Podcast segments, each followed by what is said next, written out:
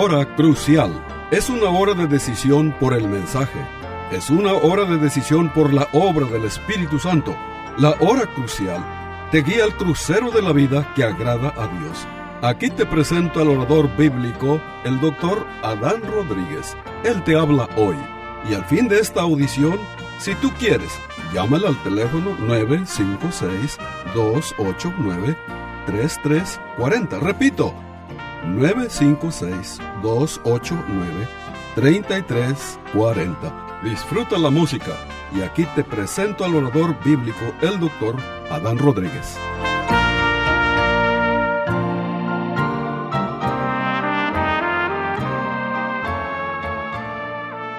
¿Qué tal, querido radio oyente? Bienvenido a una nueva edición de su programa La Hora Crucial. Hoy seguimos con nuestro tema Rumbo al Calvario. Y nuestra meditación de este día se va a centrar en aquellos dos ladrones que acompañaron a nuestro Señor Jesucristo ese día en que Él murió por nuestros pecados hablaremos acerca de cómo fue que uno fue salvo y el otro quedó perdido. El texto que hemos seleccionado para nuestra predicación en este día se encuentra en Juan capítulo 19, versículo 18, que dice lo siguiente, y allí le crucificaron y con él a otros dos, uno a cada lado, y Jesús en medio. Estimado oyente, Tomemos un momento en esta hora para pensar acerca de estos dos malhechores que fueron clavados en la cruz, en su cruz al lado de Cristo. ¿Qué son las verdades que descubrimos al leer nuestro texto?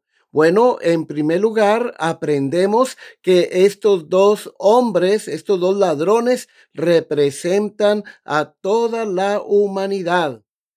Todos en el mundo y todos aquí en este día estamos representados por uno de estos dos ladrones.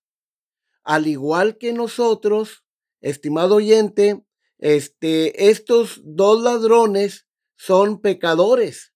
La Biblia dice, por ejemplo, este, en Romanos 3:23, por cuanto todos pecaron y están destituidos de la gloria de Dios. También la palabra de Dios afirma lo siguiente, por tanto, como el pecado entró en el mundo por un hombre y por el pecado la muerte, así la muerte pasó a todos los hombres por cuanto todos pecaron. Romanos 5:12. Estimado oyente, estos dos delincuentes moribundos han, violado la ley del hombre y son culpables, pero tienen un problema mucho más serio aún todavía. Ellos han violado la ley de Dios. Ellos son pecadores ante el Dios santo y justo del universo. La Biblia lo deja muy claro cuando dice, por cuanto todos pecaron y están destituidos de la gloria de Dios. Romanos 3:23. Algunas personas han cometido pecados externos como matar o adulterar o robar. Otros han cometido el pecado en sus corazones como el odio, la lujuria, la codicia. Pero todo el mundo ha cometido pecado. Todos los seres humanos somos pecadores, dice la Biblia. Somos pecadores por naturaleza, somos pecadores por elección. Dice la Biblia, no hay justo ni aun uno. Todos se desviaron a una, se hicieron inútiles. Romanos 3.10 y versículo 12. Así que estos dos ladrones que acompañaron a Cristo aquel día en que Cristo murió en la cruz son pecadores condenados y representan a toda la raza humana. Uno creyó en Cristo y el otro lo rechazó. Estimado oyente, no nos engañemos. Y puesto que todos somos pecadores, todos estamos condenados por nuestros pecados. Así que estos dos ladrones representan a toda la humanidad. Número dos, Dios solo ve a los hombres como salvos o perdidos. Para Dios, estimado oyente, solamente hay dos clases de personas en este mundo, los salvos por Él y los perdidos, los pecadores y los santos, los que van rumbo al cielo y los que van rumbo al infierno. Los hombres clasifican a la humanidad de muchas maneras. Se refieren a los hombres como blancos, negros o amarillos. Los clasifican por nacionalidades como holandeses, ingleses, mexicanos, alemanes. Los clasifican como ricos o pobres, grandes o pequeños, educados o ignorantes, y así sucesivamente. Pero Dios ve a los hombres como salvos o perdidos. En la Biblia solamente hay dos caminos, el ancho y el angosto. El ancho lleva a la perdición, el angosto a la vida eterna. Solamente la Biblia nos habla que hay dos destinos, eterno gozo o eterna angustia. Número tres, estimado oyente, Jesús está allí, este, en medio de estos dos ladrones como su única esperanza. Y allí le crucificaron y con él a otros dos uno a cada lado y Jesús en medio. Juan 19, 18. La única esperanza que tienen estos hombres es que Jesús está cerca de ellos. Estos dos hombres ya están perdidos, ya están condenados, están a punto de morir. Su esperanza es que Dios envió a Jesús a la cruz para morir en su lugar, para expiar su pecado. Él está sufriendo en la cruz nuestro amante Salvador en el lugar de los pecadores. Ahora dice el profeta Isaías, Jehová cargó sobre él el pecado de todos nosotros. Isaías 53, 6. La única esperanza para estos dos pecadores es que Jesús puede cargar con la culpa y el castigo por sus pecados. Y así es con todos nosotros, estimado oyente, en el día de hoy. Jesús, el Hijo de Dios en la cruz, significa que Dios lo ha enviado allí para salvarnos de nuestros pecados. Esto significa que Dios nos ama y dio a su Hijo para llevar nuestros pecados y morir en nuestro lugar para pagar por nuestros pecados. Jesús en medio de ellos muestra que Él es accesible. Él está disponible para salvarnos. Esto significa que Él se ha humillado. Él ha bajado desde el cielo y se ha hecho parte de la humanidad. Él está allí para recibir a todos los que confían en Él como el Señor y el Salvador de su alma.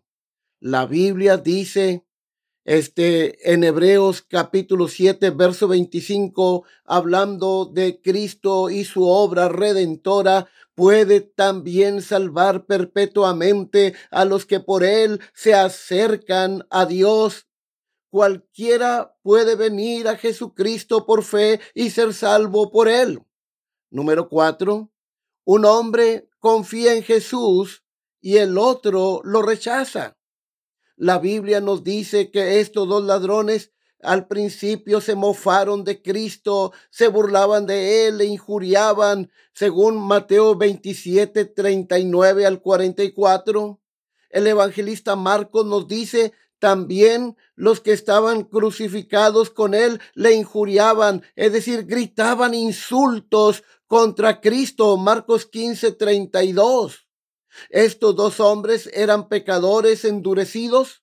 No hubo diferencia entre ellos. Ambos eran pecadores perdidos, pero uno de ellos fue salvo y por la gracia de Dios. Pero ahora enfoquémonos en este ladrón que, estimado oyente, este ladrón que se salvó. Encontramos por lo menos cinco cosas de ladrón arrepentido que ocurren en toda persona que se salva. Número uno, este ladrón que fue salvo tuvo temor de Dios. Número dos, reconoció su pecado. Número tres, reconoció que Cristo era el santo de Dios, que no tenía pecado. Número cuatro, confesó que Cristo era el Señor. Y cinco, creyó en la resurrección de Cristo. Vayamos entonces al primer paso. El ladrón que fue salvo por la gracia de Dios tuvo temor de Dios. Este ladrón arrepentido reprendió al que estaba este, injuriando a Cristo. Le dijo, ni aún temes tú a Dios.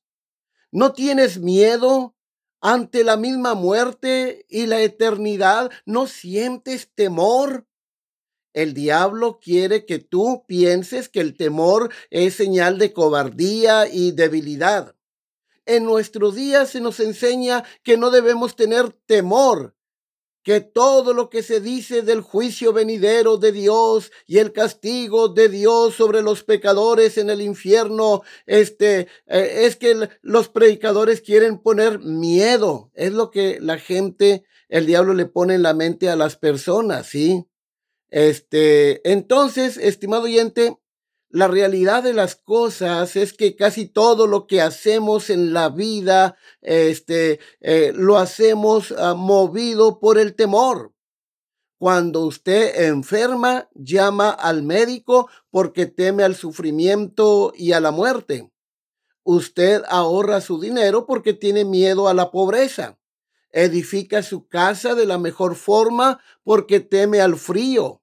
Este, y la asegura porque teme a los incendios y aún su automóvil este, lo asegura porque teme a los accidentes. Pero cuando los predicadores hablamos, los predicadores del Evangelio, de la gloria de Cristo, hablamos del temor a Dios y el temor al infierno, se nos acusa de alarmistas, de infundidores de miedo. Ahora, estimado oyente, ¿no le teme usted a Dios?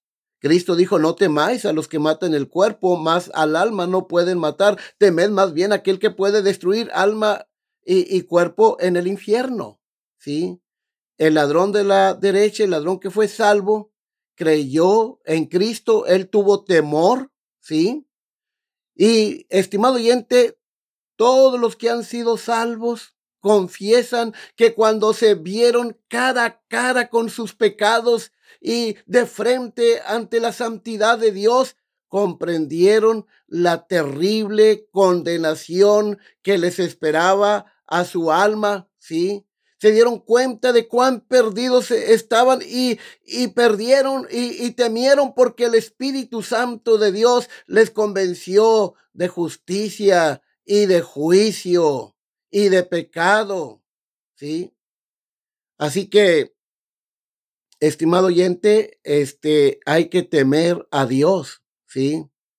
Así que, querido radio oyente, eh, deshágase de esa falsa idea de, de valor y arrogancia. Considere la eternidad sin Dios y tema. Dios ha establecido un día en el cual juzgará al mundo con justicia. Sí, y Cristo es realmente tu única esperanza. Eh, huye del juicio venidero que se aproxima. Querido oyente, tenga temor de Dios, porque algún día usted estará ante Cristo en el juicio final. Y este Cristo que hoy le salva, en ese día del gran juicio será el juez que dictará la sentencia eterna. Estimado oyente, este, eh, Ponga su confianza en Cristo. Este ladrón que fue salvo también reconoció su pecado. El ladrón de que fue salvo reprende al otro y le dice, ni aún temes tú a Dios estando en la misma condenación. Nosotros a la verdad justamente padecemos porque recibimos lo que merecieron nuestros hechos. Lucas 23, 40 y 41. Este ladrón que fue salvo reconoció que era un pecador. Y usted, estimado oyente, nunca podrá ser salvo hasta que se convenza de lo mismo. Cristo murió para salvar a los pecadores y mientras usted no reconozca su pecado, no podrá salvarse. Este ladrón que fue salvo reconoció el poder de Cristo. Este ladrón reconoció que Cristo podía salvarlo. Él declaró que Cristo no tenía pecado y por lo tanto podría expiar la culpa de su pecado y de otros. Pero el ladrón vio en Jesús al santo de Dios y dijo, mas este ningún mal hizo. Lucas 23, 41. Este ladrón que fue salvo, estimado oyente, este realmente creyó que Cristo, ah, que Cristo murió eh, y también que Cristo iba a resucitar, creyó en la resurrección de Cristo. A continuación, el ladrón confesó que Cristo era el Señor eh, cuando él dijo, acuérdate de mí cuando vengas en tu reino. Cuando Cristo venga en su reino, Él viene como lo que Él es, el Rey de Reyes y el Señor de los Señores. Así que este ladrón creyó en Cristo como su Señor, su soberano, su Salvador. Y después profesó también fe en la resurrección. Note, estimado oyente, que Cristo estaba muriendo. No obstante, el ladrón dijo, cuando vengas en tu reino, acuérdate de mí. Creyó que este Cristo moribundo vendría otra vez en su reino. Para poder hacer eso, tendría que resucitar de entre los muertos. Este ladrón fue salvo porque creyó en Cristo como el Señor y Salvador de su vida, creyó en la resurrección de Cristo. Este Estimado oyente, este es el camino a la salvación.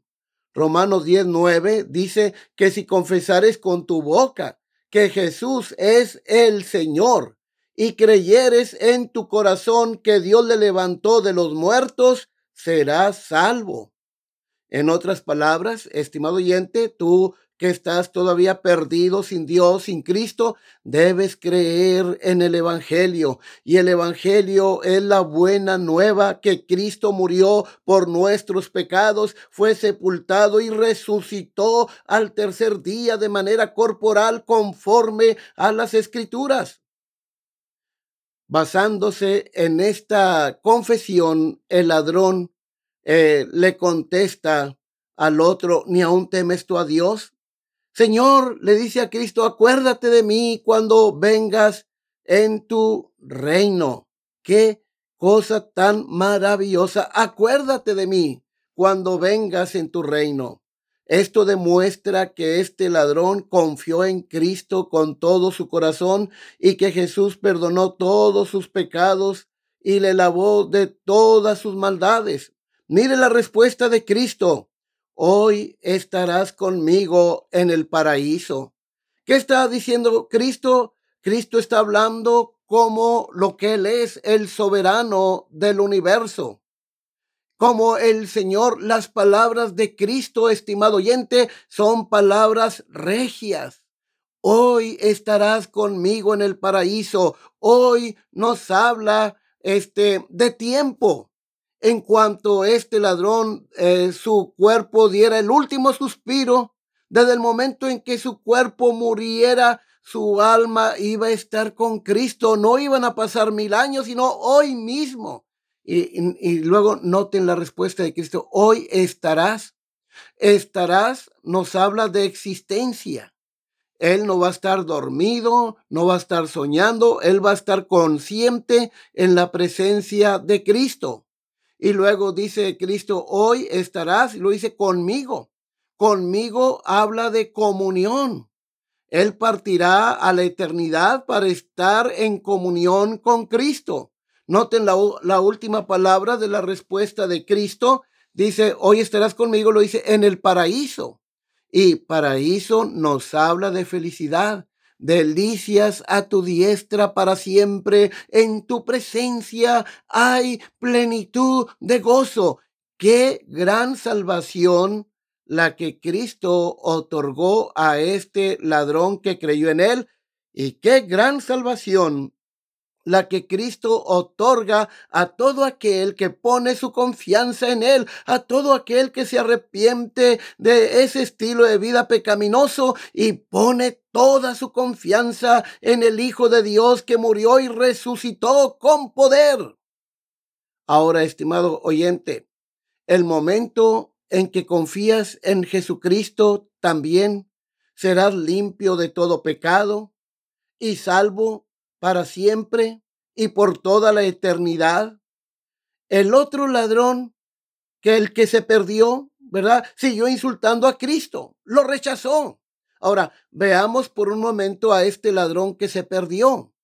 Estimado oyente, hay tres notables características en este ladrón que se perdió. O sea, tres grandes lecciones. ¿Cuáles son? Número uno, ah, estamos hablando ahora del ladrón que se perdió. Y la primera lección es que un hombre puede rechazar este, a Cristo en el mismo momento de su muerte.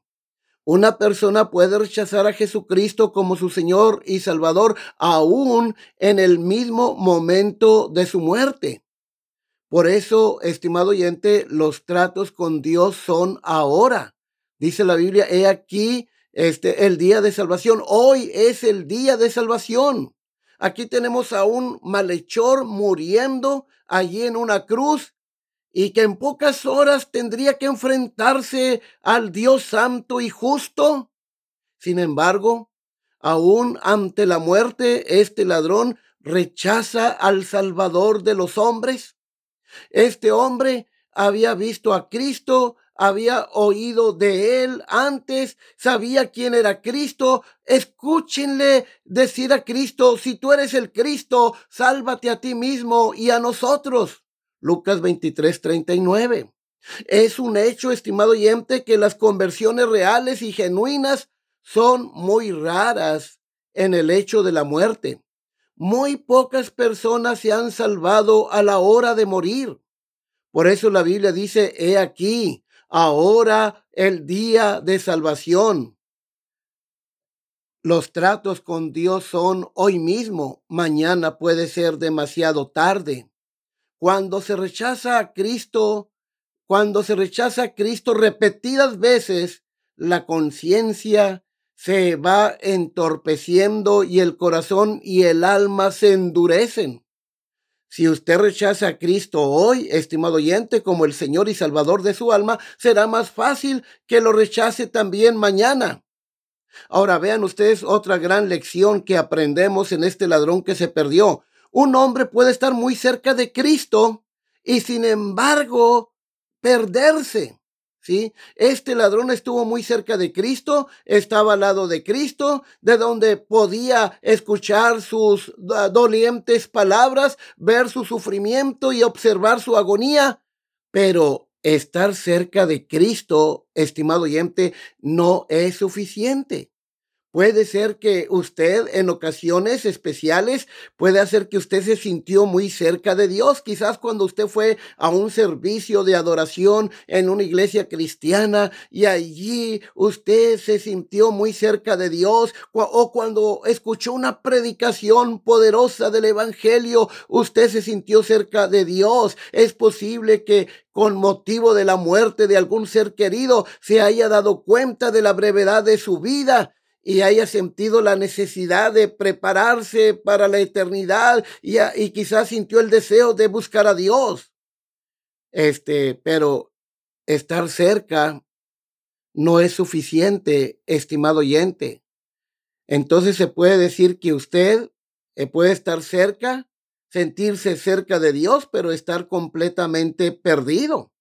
Un hombre, la tercera lección de este ladrón que se perdió es que un hombre puede desear y aún pedirle a Cristo que le salve y sin embargo perderse. Pero si en este momento, este, como vemos a este ladrón que se perdió, él le pidió a Cristo que le salvara. Eh, si tú eres el Cristo, sálvate a ti mismo y a nosotros. Este ladrón, estimado oyente, es, eh, asumió la actitud de los liberales de nuestro tiempo o de los progresistas que piensan que una persona puede salvarse eh, solo por el ejemplo de Cristo. Pasó como Caín, que él eh, quiso acercarse a Dios de acuerdo a su propio criterio. Pero la única forma en que podemos reconciliarnos con Dios es a través de su Hijo. Debemos acercarnos al Salvador con una actitud de humildad, de arrepentimiento y una plena confianza en Jesucristo. Pero este ladrón rechazó a Cristo. ¿Sí?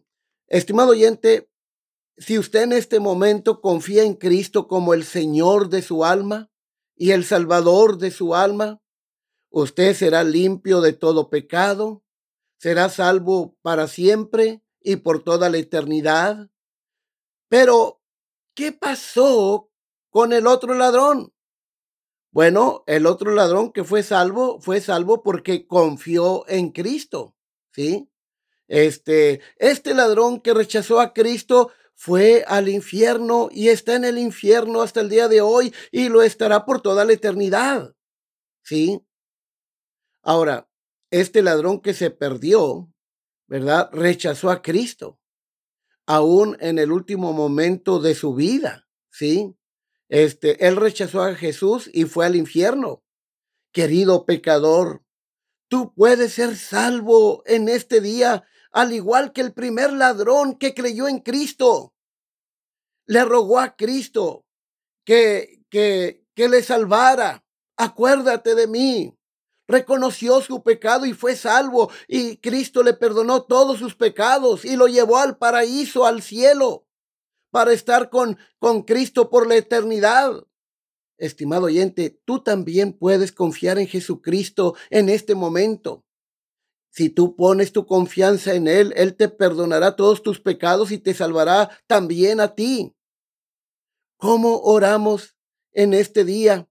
que confíes en Jesucristo hoy y seas salvo, que Él te perdone de todos tus pecados, que seas salvo de la culpa de tu pecado, del poder del pecado y eventualmente cuando Cristo venga serás salvo eh, de la presencia del pecado.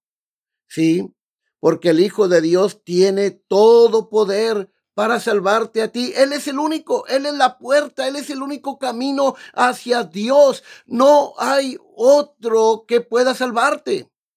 Él es el único mediador entre Dios y los hombres. Jesucristo, estimado oyente, Él es la única esperanza para ti. Él es la única esperanza para este mundo. Sí, tú no puedes decir, bueno, yo voy a pensar en el asunto de mi salvación. Si tú eres una persona joven, tú no puedes pensar o no debes pensar, bueno, soy joven, cuando yo sea viejo voy a pensar en la salvación. Pero, ¿quién te garantiza que vas a llegar a ser viejo? O si tú eres una persona avanzada de edad, eh, no es buena idea que tú pienses que cuando tú te estés muriendo vas a pensar en el asunto de tu salvación. ¿Quién te asegura que cuando estés enfermo eh, vas a estar en, en condiciones mentales de pensar en cuanto al asunto de tu salvación?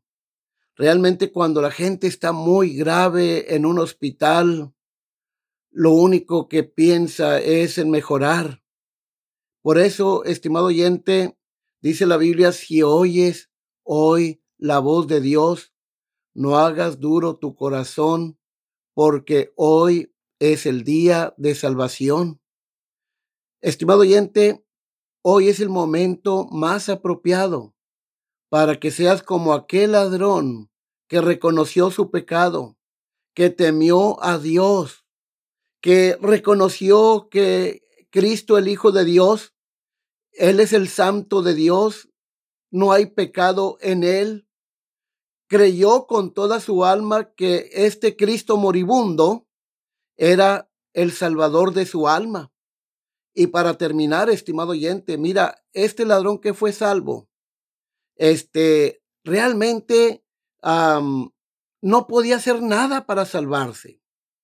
Sus manos estaban clavadas en la cruz, sus pies también, pero había dos cosas que no estaban clavadas, que era su corazón y su lengua. Con el corazón creyó que Jesucristo es el Señor, el Salvador, que este Cristo moribundo era el Salvador de su alma, que iba a venir en su reino con poder y gloria y que, y que este Cristo para venir en poder y gloria tenía que resucitar primero. Así que este ladrón, este, con su corazón creyó en la resurrección de Cristo, ¿sí? Este, creyó que este Cristo que estaba muriendo, estaba muriendo como eh, el Salvador en su lugar y que este Cristo iba a resucitar y venir en gloria. Acuérdate de mí cuando vengas en tu reino. Pues, estimado oyente, haga lo mismo usted y será salvo. Hemos llegado al final de este programa. Se despide la voz amiga del pastor Adán Rodríguez, pastor por la gracia de Dios y este, la paciencia de la Iglesia Bautista Jerusalén de Far, Texas. Hasta la próxima de la serie. Este fue su programa La Hora Crucial. La Iglesia Bautista Jerusalén y su pastor Adán Rodríguez agradecen a su bella audiencia y les recuerda que los días lunes y viernes a las 12 horas del mediodía este programa se repetirá sin falta. Y si usted vive en la frontera, le invitamos a que asista a nuestro culto de adoración los domingos a las 11 de la mañana. El santuario del templo Jerusalén se encuentra en la calle Cafri, a una cuadra de la biblioteca de la ciudad de Far, Texas. Llame al doctor Adán Rodríguez y con gusto le informará. Teléfono 956-289-3340. O si usted prefiere escribir, hágalo. La hora crucial, PO Box 774, Far, Texas 78577. Repito, la Hora Crucial, PO Box 774, FAR, Texas 78577.